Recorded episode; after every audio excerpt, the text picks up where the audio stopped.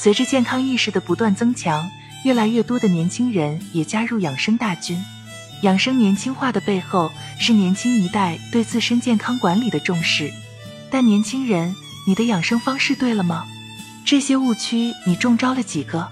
一、喝枸杞泡酒壮阳。枸杞里含有维生素 A、类胡萝卜素等保健成分，还有人说枸杞中含有的黄酮类物质、枸杞多糖等有助壮阳。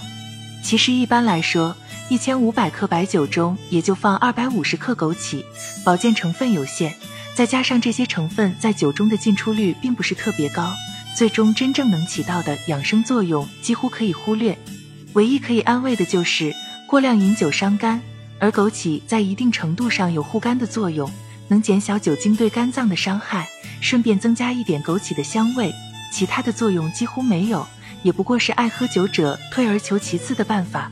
二一日两餐能减肥，有些女性为了身材苗条，每天只吃两顿饭，认为这样能减肥，其实恰恰相反，一日两餐的人更容易发胖。三感冒了喝姜丝可乐，可乐是高糖饮料。喝多了容易导致龋齿、肥胖和高血糖等问题，甚至会引发骨质疏松。它的里边并没有可缓解感冒的物质。即使很多人感觉姜丝可乐确实对缓解感冒起作用，也是其中姜的功劳。因为姜属于热性，可以驱寒，对治疗风寒感冒有一定作用。因此，与其喝姜丝可乐，还不如把姜去皮后直接用水煮姜茶喝。对于风寒感冒还是有一些缓解作用的。若是风热感冒，不仅不能缓解，或许还会加重，所以不能乱喝姜茶治感冒。四老母鸡补身体最好，用老母鸡补身体最好是民间长期流行的说法，然而事实并非如此。饲养多年的老母鸡含有过多的鸡油，其肌肉纤维减少，结缔组织老化，肌肉粗韧，久煮难烂，不易消化吸收。不妨改用饲养一年的鸡，无论煮炖皆宜，容易煮烂变酥，肉质鲜嫩可口。五多吃醋有好处，醋不仅能增进食欲，还能保护蔬菜中的维生素 C，有利于胃肠对维生素 C 的吸收，且在降血压、预防流感上也有一定的效果。于是有人认为吃醋有诸多好处，而过量食醋，甚至干脆喝醋。殊不知，醋食用过量会灼伤食道。腐蚀胃黏膜，还会软化骨质，加重骨质疏松，导致骨折。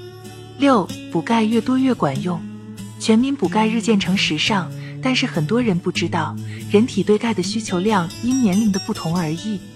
特别是儿童，如果补钙过量，可能导致身体浮肿、多汗、厌食、恶心、便秘、消化不良，严重的还容易引起高钙尿症。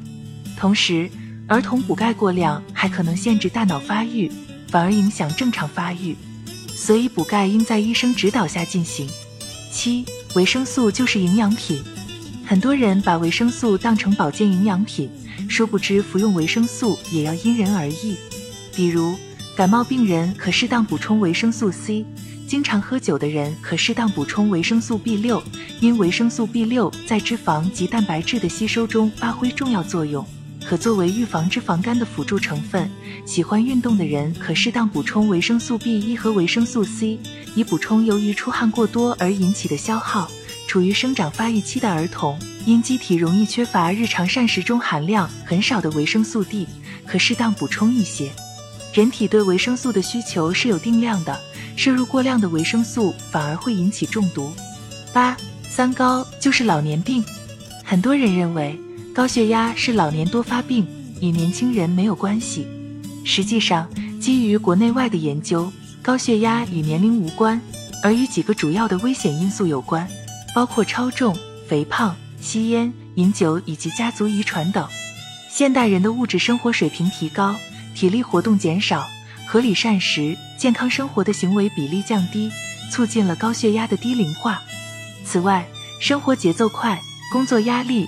环境压力等也与高血压有一定关系，建议大家饮食清淡，主动进行体力活动，保持身心放松，避免三高过早出现。